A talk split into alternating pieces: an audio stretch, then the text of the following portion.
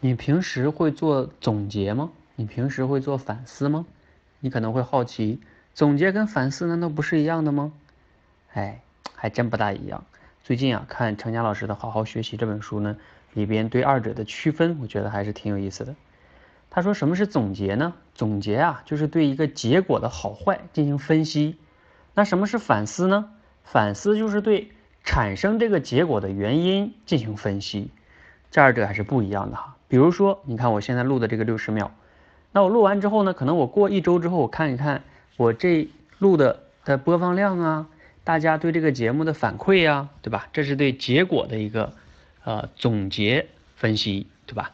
那什么叫反思呢？就是比如说，哎，这个节目录的不是特别好，或者很好，我可以去分析反思到底原因是什么，这就叫反思跟总结的区别，你 get 到了吗？